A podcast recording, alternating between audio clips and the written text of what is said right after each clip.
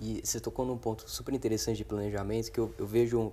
É, porque assim, quando a galera está na, na graduação, você meio que perde essa, essa necessidade de planejar o longo prazo. Porque você no máximo se planeja para as provas, para as entregas de trabalho, e você sabe que o semestre que vem vai ter outra coisa, o ano que vem vai ter outra coisa.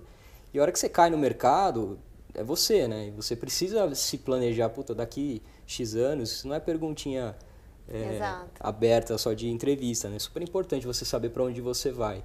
E eu vejo que a galera tem um pouco de dificuldade e fala assim, putz, eu também tive bastante de saber traçar isso no papel, né? Putz, é o engenharia reversa, né? Que é, puta, onde eu quero estar tá e o que, que eu preciso fazer para isso.